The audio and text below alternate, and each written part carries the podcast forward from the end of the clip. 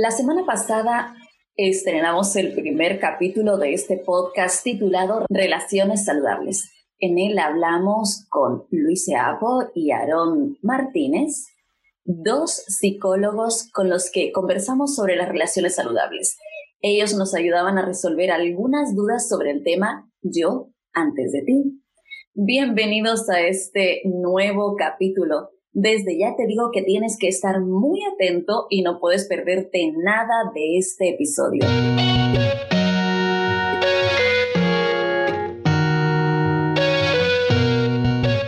Y sin más, doy paso a los que ya se están convirtiendo en parte de la familia de Seven Day Radio. Luis y Aarón, bienvenidos. Gracias, Gaby. Muchas gracias comenzamos. Debo decir que después de este podcast, el siguiente paso es adoptarlos como miembros de esta familia multicultural. Así que, por favor, estar preparados para esa adopción. Bien. claro que sí. Gracias. Chicos, el tema de la semana pasada personalmente me encantó. Desde el título Yo antes de ti hasta el final casi siempre pasamos por alto esa etapa del antes de una relación. Y qué importante es identificar que la educación familiar, el entorno en el que desarrollamos nuestra autoestima, las relaciones sentimentales previas al matrimonio determinan muchos factores a una relación sana. Además, aprendimos a identificar una relación sana, segura, feliz y completa ya que hemos aprendido a identificar esas áreas de un antes de la relación, hoy en Yo Conociéndote, resolveremos algunas dudas que Aaron y Luis nos ayudarán a aclarar. Y adentrándonos más en el tema, comenzaremos resolviendo una interrogante que todos nos hemos hecho en más de alguna ocasión, y es que a veces parece casi un misterio.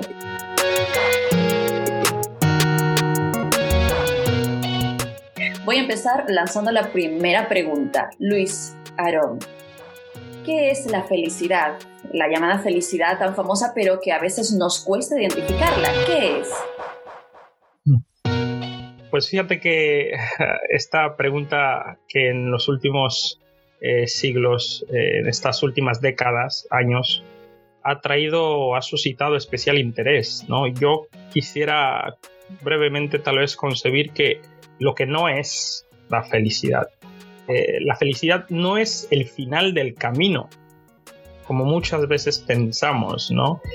Que trazamos un plan y para nosotros eh, establecemos la felicidad como el llegar al final de este plan, es decir, obtener aquello que hemos proyectado.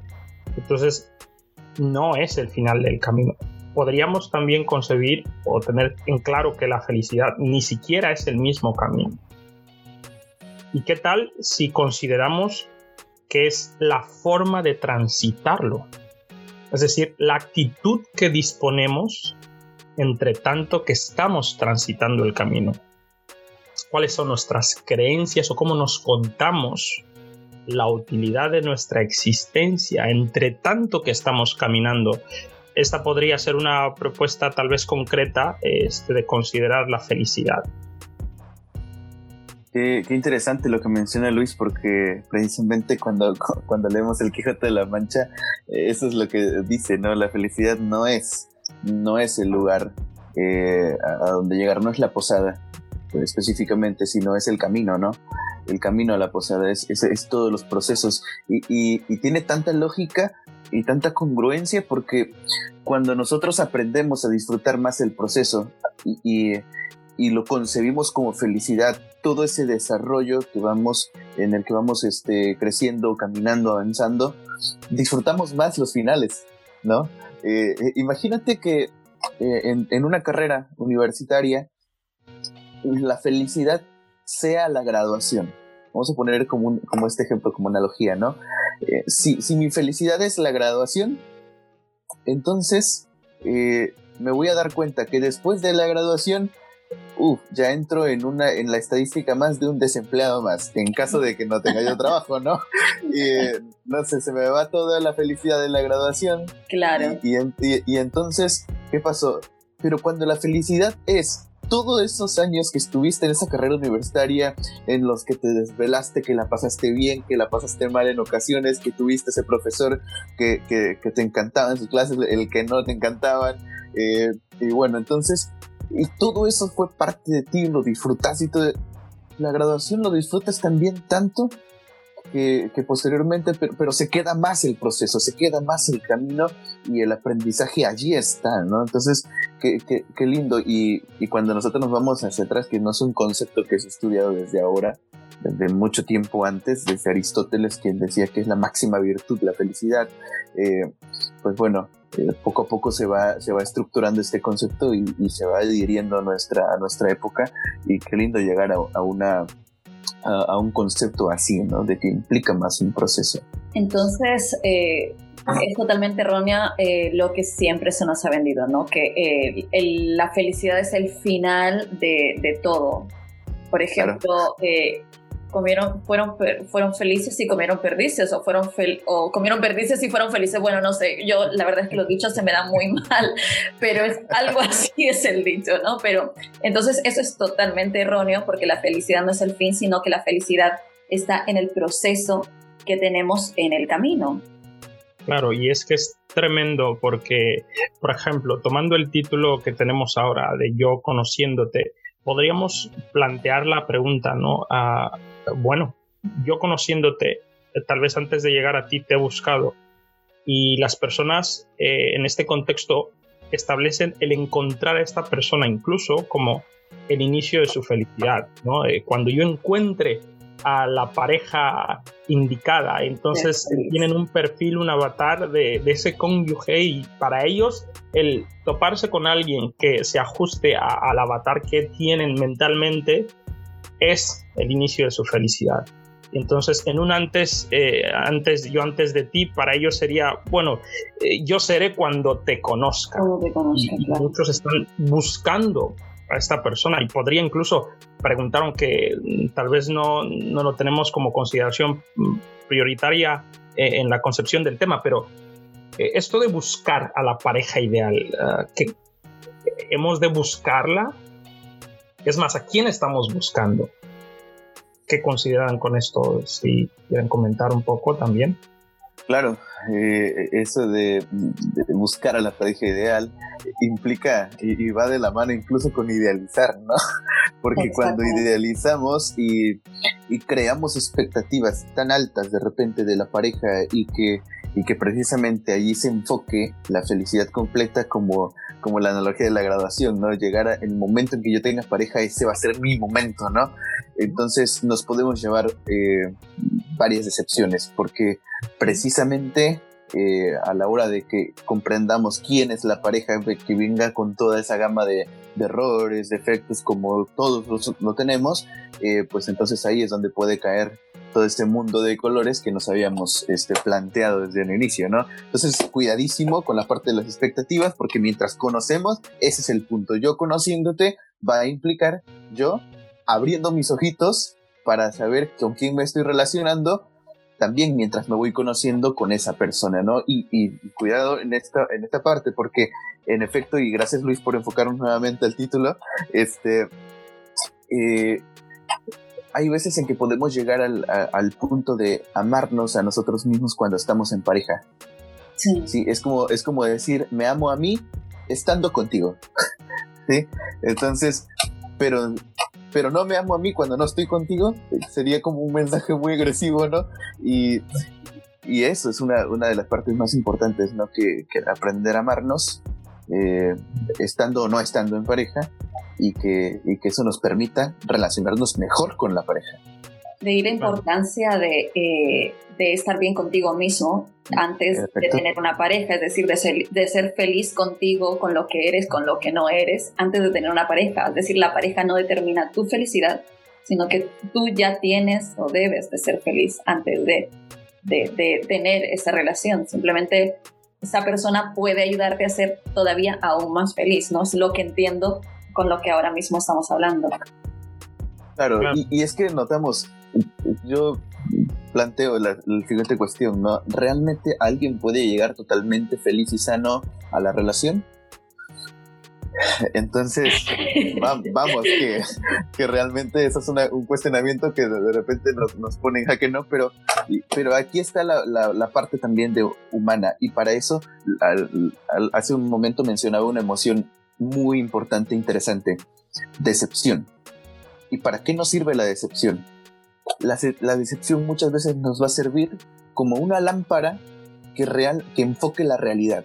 ¿sí? Es decir, cuando yo creo expectativas tan altas tenemos una salvación. Tenemos una emoción llamada decepción, porque la decepción nos va a permitir caer y decir, ah, este es. Creé una expectativa y no salió tal cual yo quería, pero la decepción me está ayudando a ver realmente a la persona y de ahí, si queremos tener la madurez para decir, ok, estoy viendo la real, yo también estoy viendo mi realidad, ¿qué podemos hacer con esto? Y entonces ahí, ahí empieza el transitar, ¿no? Que precisamente es la felicidad, los procesos precisamente, ¿no? Y, ese sería un, constructo muy interesante también para ello. Y me gusta esto que mencionas, Aaron, porque este, ¿qué podemos hacer con esto? Es la filosofía correcta de la felicidad, es decir, lo que te llega, saber eh, vivir con lo que te llega.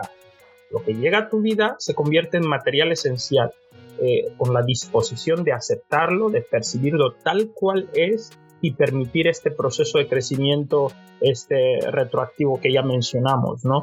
Por lo tanto, el peligro de esperar que la felicidad llegue cuando llegue esta pareja eh, es inminente y por lo tanto podríamos incluso transformarlo y proponer que no estaría nada mal eh, no priorizar un tanto la búsqueda porque tenemos una estructura mental bastante engañosa, ¿no?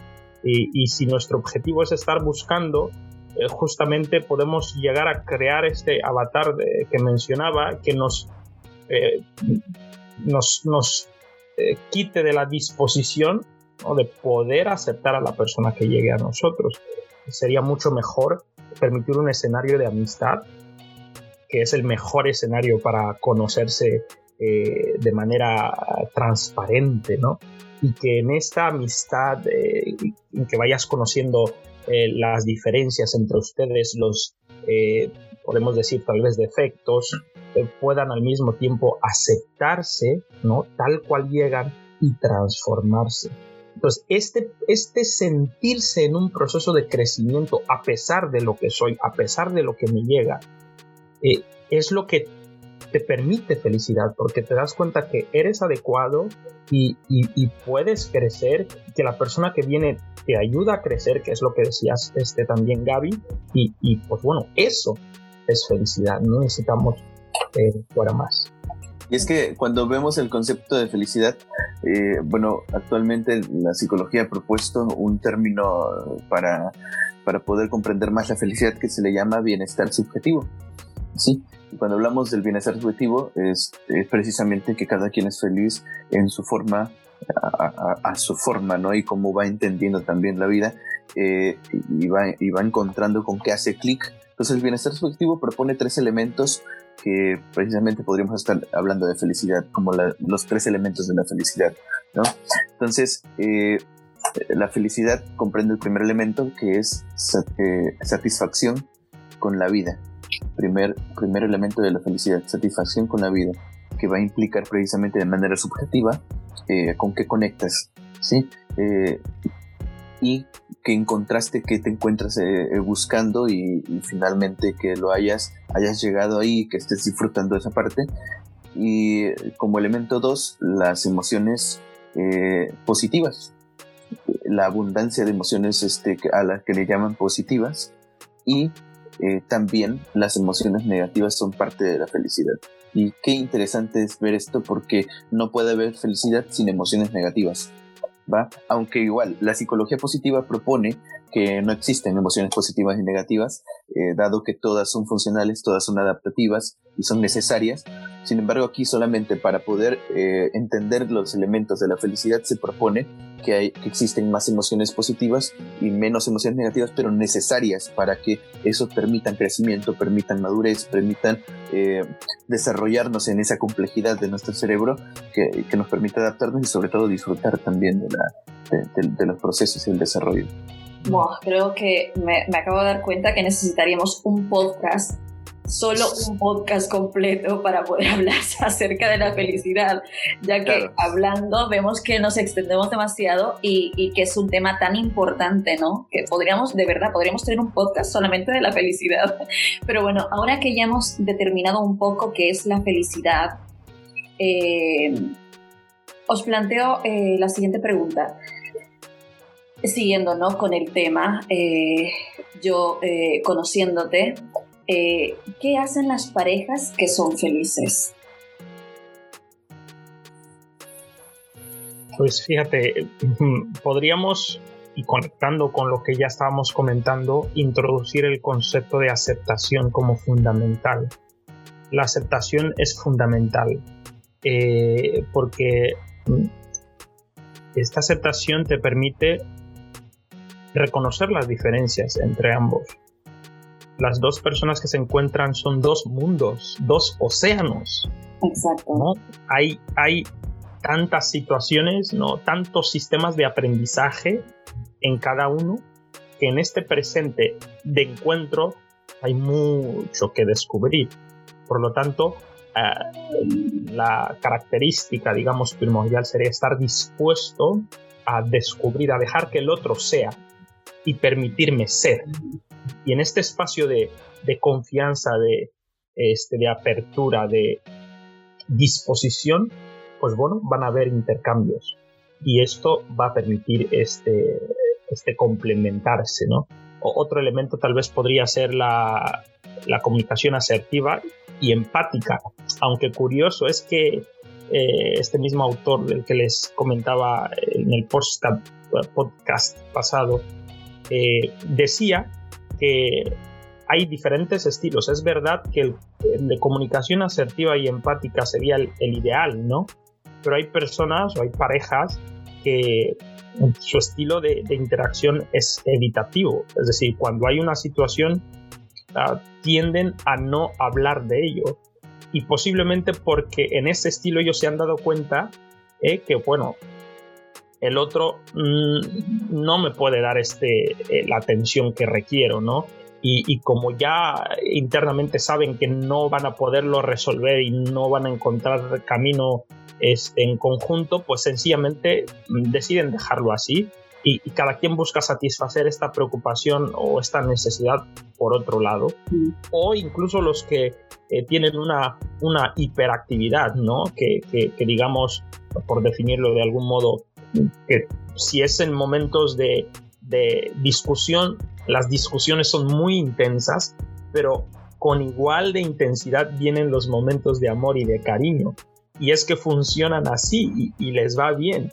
Ahora, lo difícil suele ser que haya un encuentro entre cónyuges que manejen estilos distintos, ¿no? Porque si uno con, un sistema eh, evitativo se encuentra con, otro que es, que es hiperactivo, que es, este, digamos, impulsivo, expresivo, explosivo, pues bueno, va a ser un, show, ¿no?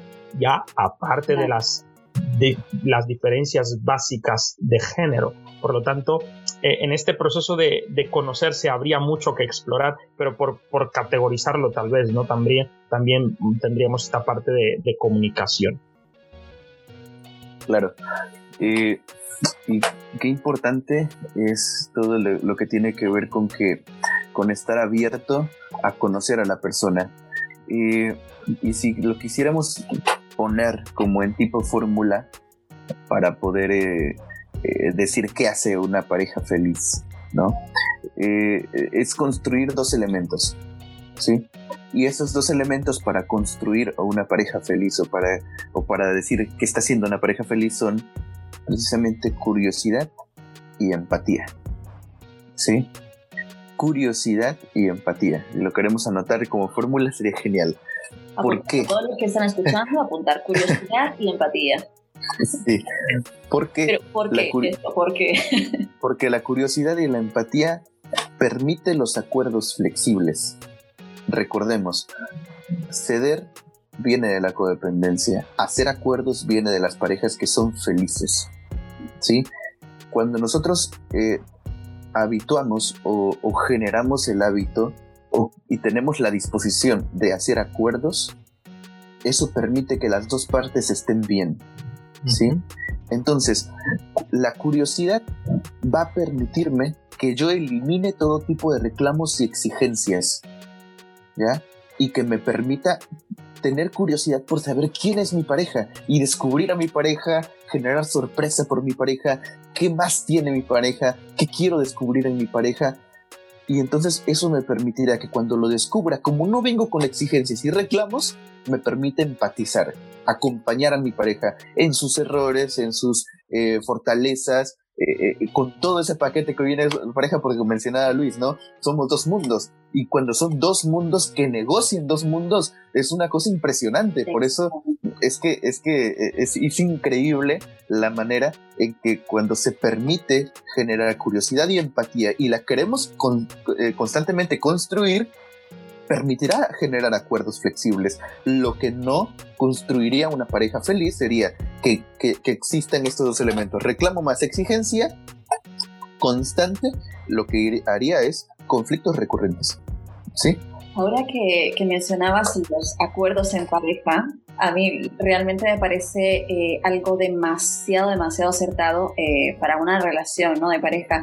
Y esto me recordaba a, una de, mis series preferidas, que es eh, The Big Bang Theory.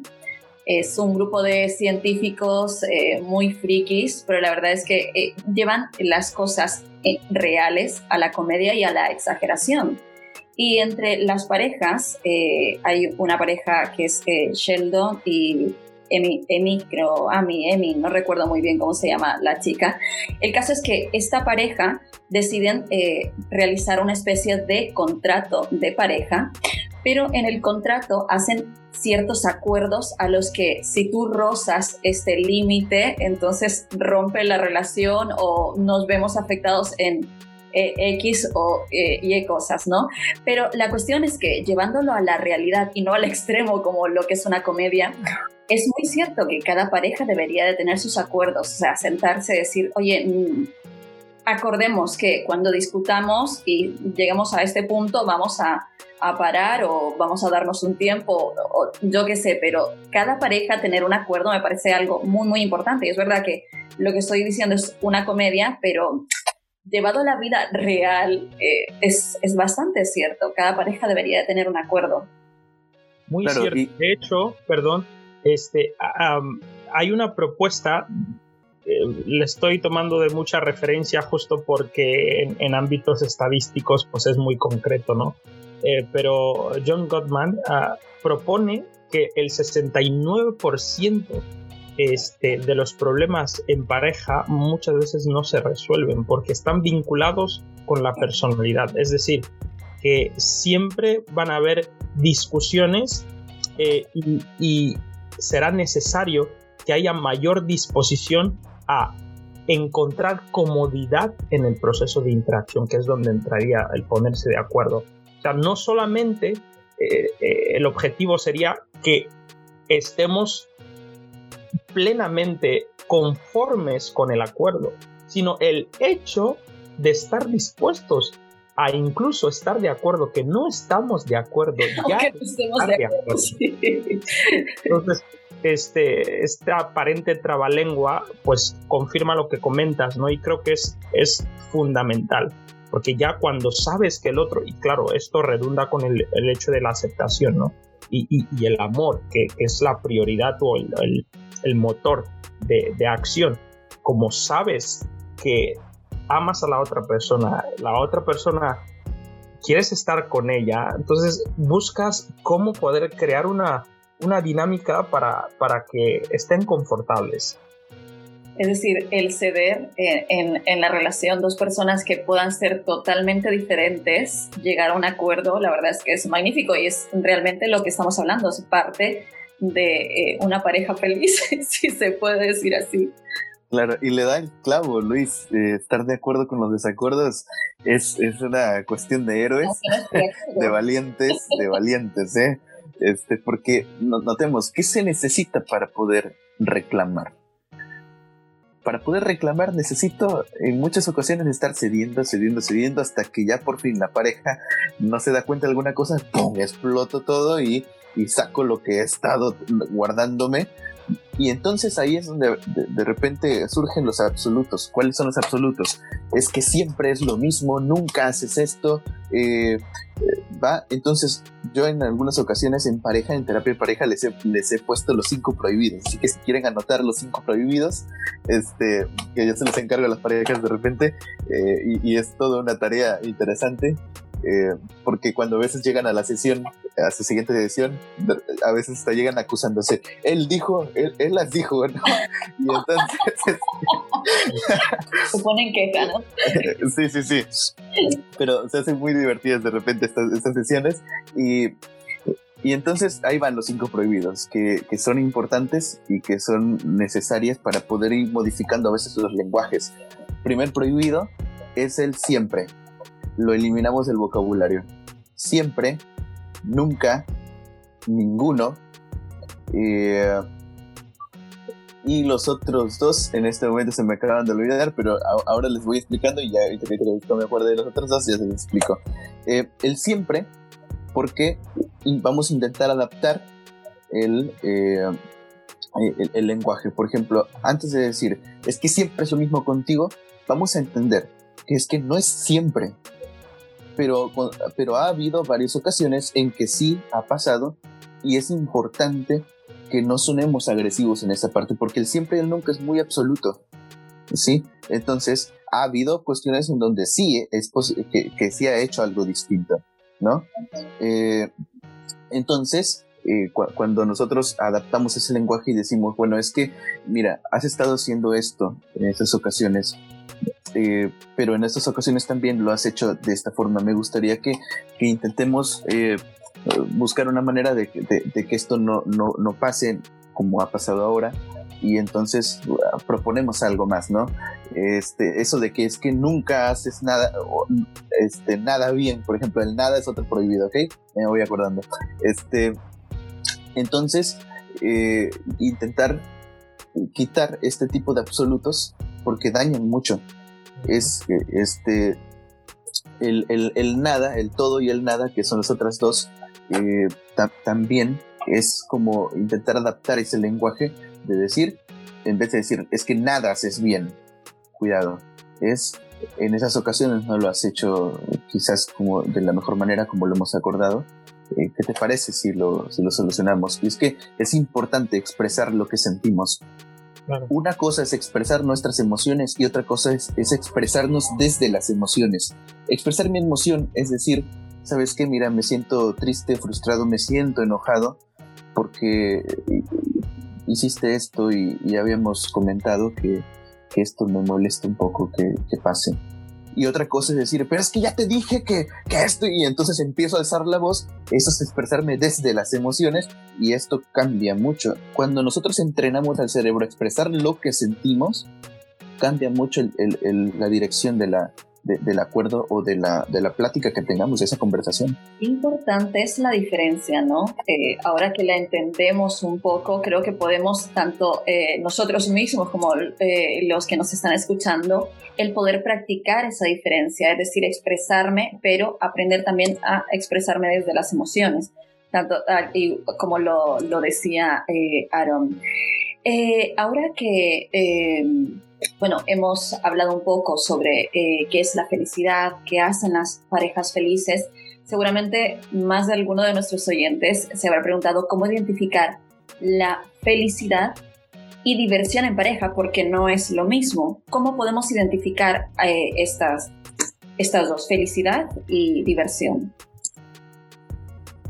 Pues bueno, podríamos ah, percibir tal vez la diversión como presencia constante tal vez de alegría y, pues de entretenimiento, ¿no? Hay, parejas que eh, por el tipo de personalidad que tienen embonan bastante bien y, y, digamos son bastante activas y tienen una agenda muy activa y, y hacen cosas juntos, hobbies, escuchar música, jugar. Entonces hay alegría.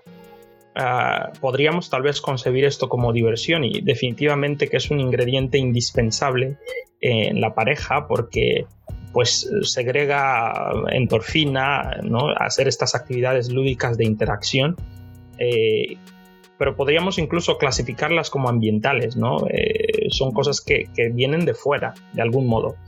Pero hablar de, felicidad, ¿no? En contraste a esta diversión, tal vez apuntaría más a, conceptos como la comprensión, el cariño, la generosidad, que ya implican la segregación de serotonina, ¿no? Serotonina y oxitocina, y esto está más relacionado con un bienestar interno, eh, este, con necesidades más intrínsecas. Y definitivamente que lo mejor es que vayan tomadas de la mano, porque todas estas sustancias que mencioné, pues eh, forman parte de esta, este, de este, esta pequeña galería de los cuatro elementos de, la felicidad, ¿no? Que le llaman comúnmente.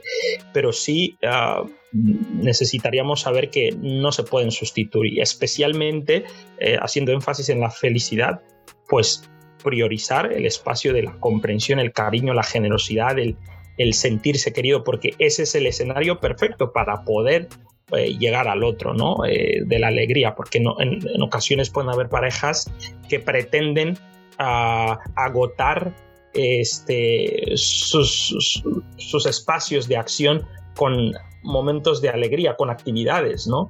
Eh, y, es posible incluso que a pesar de estar todo el día eh, en, este, eh, en este boom, digamos, de, endorfina, aún así no se sientan felices, es decir, no se sientan plenos, no, haya cariño o, sientan que no hay una plena comprensión. Entonces, que si, existe em, lo que tú dices, a pesar de que nos divertamos entre los dos, a pesar de que eh, lo pasemos bien, pero si no se siente eh, ese complemento de la felicidad, del cariño, hay algo entonces que está fallando en la relación. Claro, y es que si no hay disposición para hablar de temas difíciles, y de, temas complejos, de, de temas donde, se sientan comprometido el carácter, entonces, ¿de qué sirve? Eh, el, el, punto es generar esa combinación de, de, en efecto, divertirse, conectar desde la diversión, desde el humor, que esa es una parte fundamental en pareja, eh, pero también conectar desde la parte racional, ¿no? Desde la parte en donde sabemos que hay emociones negativas, ¿sale? Que, o desagradables, vamos a decir, no me gusta la palabra negativa, pero desagradables, eh, eh, y que en, esa sensación desagradable nos permite también crecer, nos permite generar ese impulso para poder conectar, ¿no? Y creo que es una, parte fundamental en el, en el descubrimiento de la felicidad de ambos y sobre todo para poder desarrollarla más es probable que no sepamos diferenciar entre felicidad y diversión. Sí, e, es, es, es, probable porque en efecto, ya, ya Luis mencionaba las cuestiones de, hormonas de, o de neurotransmisores del cerebro, y es que en el cerebro existen neurotransmisores encargados también de fomentar la felicidad, que es precisamente la serotonina las endorfinas, en este, en este caso, pero la serotonina para que, tiene una implicación más para, para la estabilidad del ánimo, y, la dopamina, que precisamente implica el enamoramiento. Y ahora te voy a explicar por qué se puede, hacer, se puede en algún momento eh, confundir uno y no, no distinguir entre diversión y felicidad. La dopamina es un neurotransmisor que también se encarga de la percepción. ¿Ok? Ahora, en la percepción, cuando la dopamina se encuentra equilibrada, nuestra percepción se encuentra estable. Pero cuando nos enamoramos, la dopamina empieza a hacer, eh, a, hacer su trabajo. Y cuando la dopamina se encuentra en ese trabajo que hace para enamorarnos, de repente lo que pasa es que empezamos a ver todo lo bonito de la relación y eliminamos lo que, lo que sea desagradable y solamente nos enfocamos en decir esto es lo que me encanta y entonces este, las cuestiones de defectos y todo eso los hago a un lado. ¿Sí? Porque el enamoramiento es eso, centrarme en lo que yo quiero y busco. ¿sí? Y entonces la dopamina se encuentra eh, alterada en, ese, en este caso para permitirnos disfrutar de la relación. Lo interesante aquí es que nosotros aprendamos a cuestionarnos durante ese proceso de enamoramiento para que la dopamina también se equilibre y nos permita ver realidades. Porque si nosotros generamos, al, al, estarse generando serotonina y el enamoramiento está activo, entonces si nosotros no nos cuestionamos algunas cosas sobre qué estoy haciendo con mi pareja, cómo lo estamos llevando y todo eso, entonces le estamos dando cabida a solamente el placer de ver lo mejor en la pareja siempre manejando ese absoluto de siempre y entonces eso sí nos permita no distinguir que me la estoy pasando bien, pero entonces diciendo realmente soy feliz y entonces ahí es donde empieza en muchas ocasiones a ceder. Prefiero divertirme y estar bien que hablar de estos temas porque esto me puede quitar la felicidad y, es como una ansiedad eh, con miedo intenso de decir no quiero que se elimine esta parte de la felicidad por lo tanto las cosas que me siento que pueden quitarme la felicidad no las voy a decir porque si no, entonces allí es donde puede haber un peligro real ante todo esto. ¿Sí? Y esto es muy importante porque en ocasiones, ya que se está en pareja, eh, después del periodo de enamoramiento, cuando eh, estos neurotransmisores retoman tal vez sus, sus niveles de acción normales eh, y, y, los cónyuges ya no sienten tanto dinamismo emocional como las mariposas en el estómago y todas estas sensaciones llegan efectivamente a pensar que ya no están enamorados, ¿no? Y dicen, no, es que ya no la quiero, no, es que ya no le quiero. Pero ¿y por qué? No es que ya no siento lo que sentía, ¿no? Y están eh, solamente basados eh, en estas experiencias este, este, neuronales y, y emocionales pero no, el, el, amor implica toda una gama y, va por partes, ¿no? Por procesos. Y necesitamos identificar estos procesos y saber que aunque ya no sientas la mariposa en, los, en el estómago y tal, este, pues es que estás dando, eh, estás avanzando en las etapas del amor. Algunos libros de neurociencia, de hecho, implican o explican un poco, habría que meterse más en el, en el, en el, tema, eh, que explican que ese proceso de enamoramiento regularmente tiene una duración de seis meses. Y, por ejemplo, han dicho algunos como una recomendación, no tomen decisiones eh, fundamentales antes de los seis meses. Espera que la dopamina se vuelva a equilibrar y entonces tomen decisiones eh, importantes, ¿no? Eh, bueno, habrá que corroborar este tema y meternos más en la neurociencia, pero bueno. No tomes decisiones que estás borracho o algo así, ¿no? Se puede, es como una... Claro, claro. es correcto. Sí, sí, sí. Eh, creo que es una buena recomendación. Eh, quizás vamos a intentar no ser tan, tan obsesivos con el, con el tema si quieren, pero, pero vamos, que, que sí es importante comprender. Si nos queremos quedar con un mensaje después de, este, de, de, este, de esto que les dije, sería cuestionate las cosas, habla fluido, con tu pareja, recuerda que tu pareja está allí, que, precisamente las conversaciones son lo que va a nutrir a la pareja eh, y, que esto mismo será muy importante establecer porque entre más converse, entre más me vincule, entre más generemos toda esta parte de conocernos sin miedo, eh, permitirá que la dopamina también le, le demos un empujoncito para que se equilibre nuevamente, ¿no? Exactamente. Y bueno, entrando más en el tema, yo conociéndote, ¿qué podemos eh, o cómo podemos conocer más a la pareja? ¿Qué podemos hacer al respecto para conocerla?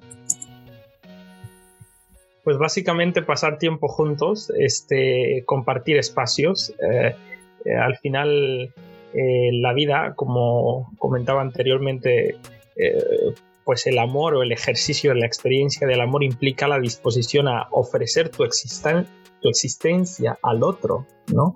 Entonces, eh, hay tristemente parejas que se establecen y con un sistema de, convivencia muy estricto, ¿no? Eh, que, no comparten eh, suficiente espacio y es que ahí es difícil poder conocer a esta persona que se den los escenarios para hablar de diferentes temas, ¿no? entonces, esto de estar, pasar tiempo juntos podría estar muy bien. Y claro, en, este pasar tiempo juntos, lo que mencionaba Aarón, que haya una disposición a la curiosidad. O sea, que digas, o sea, quiero, quiero descubrir a esta persona. A ver, ¿cómo piensa? ¿Y por qué piensa así? ¿Qué habrá? Y este, este interés, esta curiosidad, cuando es mutua, automáticamente eh, es prepara el escenario para que eh, haya un, mutuo conocimiento ¿no? y, una interacción saludable.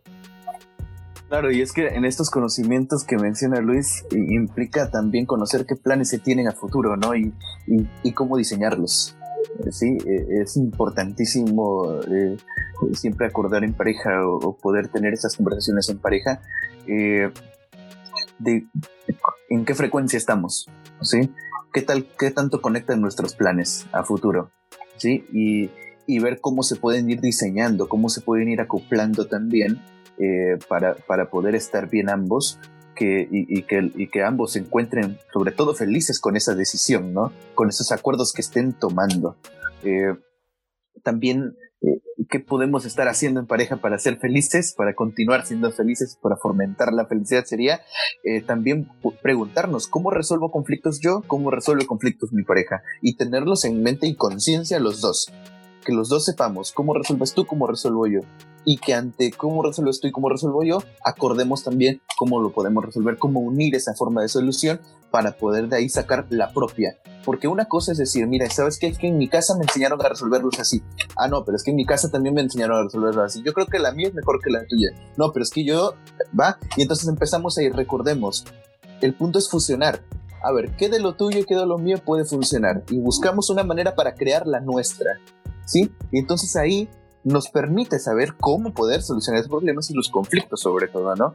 Para que esto mismo vaya incluso aterrizando en nuestros conceptos de lo que es felicidad y eh, eh, la parte de la eh, fidelidad, lealtad y todo lo que va a implicar un, buen funcionamiento. Y aquí quisiera hacer un pequeño énfasis más en lo que dice Aaron, porque es necesario estar atento, ¿no? Y claro, hay, hay, un concepto que casi llega a parecer de perorgullo porque dices, pues si quieres saber algo hay que preguntar, ¿no? Y sí, quiero enfatizar, preguntar es importante y necesario.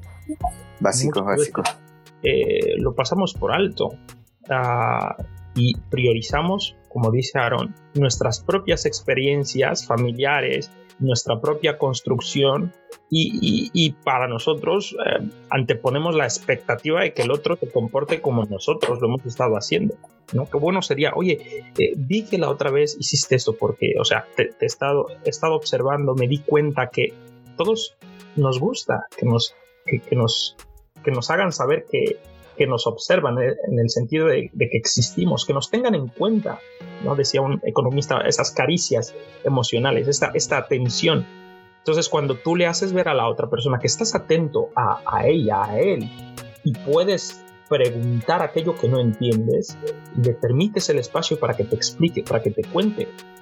Y no hay mejor manera de conocer a una persona que permitir que sea esa persona quien te cuente. Muchas veces eh, tratamos de, convertirnos en investigadores. Miren, no es necesario. Muchas veces eso puede complicar la vida, ¿no? Quieres deducir, eh, descubrir, ah, ¿por qué se comporta así? Pues será porque tal, tal, o, le habrá pasado aquello, lo otro, ¿no? E, este concepto que a veces tienen algunos de los psicólogos, ¿no? El tipo psicólogo, psicoanalista, ¿no? Que a veces entre los amigos eh, te dicen, no, estás estás, estudiándome estás viendo qué estoy pensando. No, no, no, nada mejor que, dejar que cada quien exprese su propia vivencia. Por lo tanto, solo quisiera enfatizar la atención y la disposición a escuchar. Y claro, solo añadir a esto el, no necesitar estar a la defensiva, porque este suele ser el otro problema. O sea, estás escuchando a la otra persona o, le preguntas incluso y cuando te está contestando, en lugar de, prestar atención y tratar justamente de empatizar, de, imaginarte eh, en su mundo, te pones a la defensiva porque piensas que lo que te está diciendo implica un ataque, ¿no?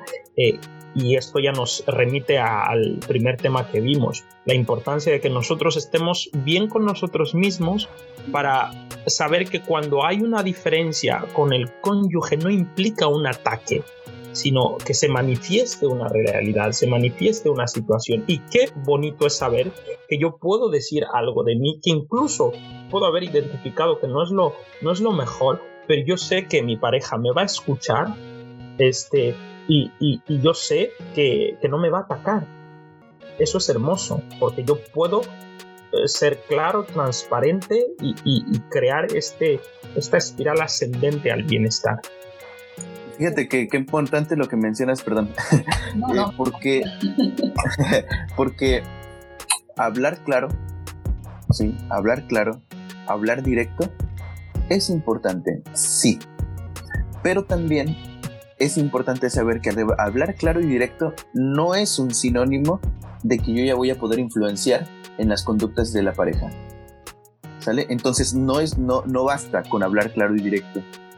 ¿Va? Entonces, porque algunas personas dicen, es que yo soy claro y directo cuando digo las cosas. A ver, está bien, pero cuidado. Porque hablar claro y directo no es sinónimo de ello, de, influenciar. Es, necesitamos herramientas extras, siempre para poder influenciar en la conducta de alguien. ¿Por qué? También influye el cómo lo digo, qué palabras uso, en qué momento lo estoy diciendo, ¿sale? Cómo te lo estoy diciendo, teniendo en cuenta tu estado emocional y teniendo en cuenta el mío. Y entonces, teniendo en cuenta todo esto, ya sabré, ya sabré cómo decirte las cosas claras. Pero hablar claro y directo no es una parte que sea necesaria, perdón, que sí es necesaria, pero no es lo todo. ¿Ok?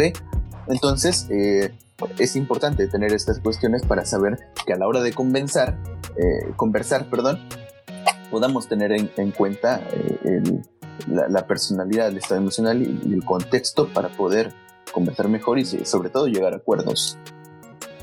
La verdad es que me parece sumamente interesante todo lo que estamos hablando de eh, cómo podemos conocer a nuestra pareja y hablándolo, la verdad es que parece totalmente sencillo y es pasar tiempo juntos, eh, conocernos, conversar, eh, esa es la clave, ¿no? Por así decirlo.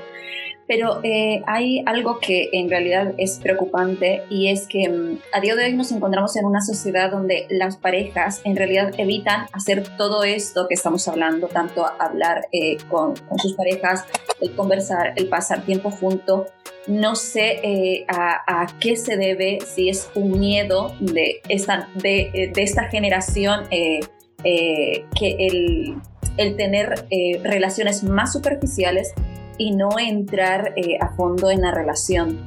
Puede ser que sea parte de, la sociedad en la que vivimos o qué está pasando. Claro, definitivamente, porque nuestra sociedad es como que impera la inmediatez y, y la gratificación. Sí, claro, y es que si te das cuenta, vamos tan acelerados como sociedad que lo más rápido y, genial, donde obtenga resultados rápidos, es allí, donde quiero estar, ¿no?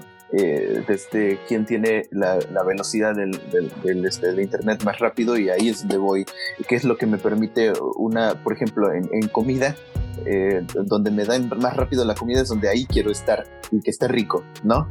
Y donde me atiendan más rápido, donde haga esto. Entonces, en pareja ocurre lo mismo parece ser como que evitamos las cuestiones que tengan que ver con procesos, con, con realmente ir, ir, acordando, pero de repente estar de acuerdo con los desacuerdos, este, eh, cuestiones de, de, saber cómo negociar y todo esto, como que se evita esta parte porque queremos estar bien siempre, ¿no?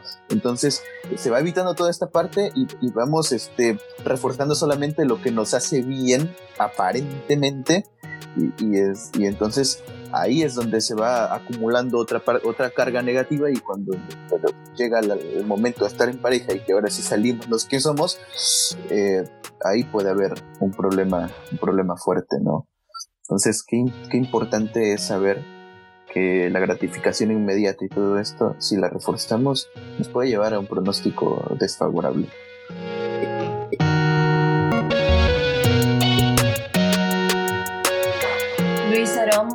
Quiero agradecerles por el tema de hoy. La verdad es que nos ayuda tanto a profundizar en el conocimiento de las relaciones y sobre todo en el conocimiento de una relación estable, feliz y sana eh, en pareja.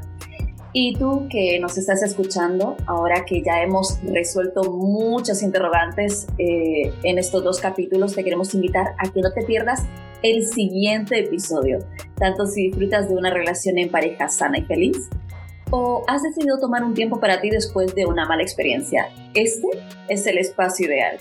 Te recuerdo nuestro correo electrónico donde puedes contactar con nosotros es producción arroba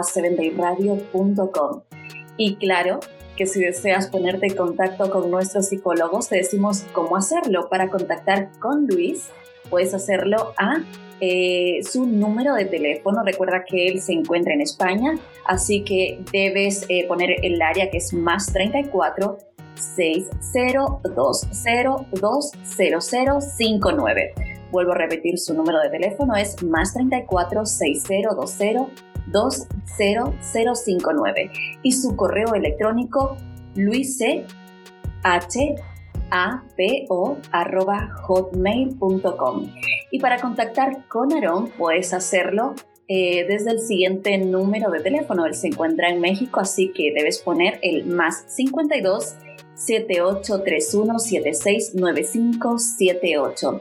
Repito el número, más 52 7831 769578. Y también puedes encontrarlo en su página de Facebook psicólogo Aaron Martínez. Nosotros nos despedimos. Luis, Aaron, muchísimas gracias nuevamente por compartir este espacio. Un honor, Gaby. gracias a ti. Nosotros nos despedimos. Recuerda que tenemos una cita la próxima semana con el título Yo contigo.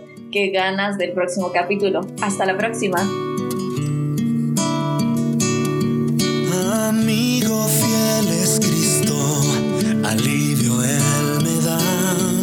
Me ama con un tierno amor que siempre durará. Sin Él vivir no puedo ya, cercano siempre está. Así moramos juntos, Jesús y yo.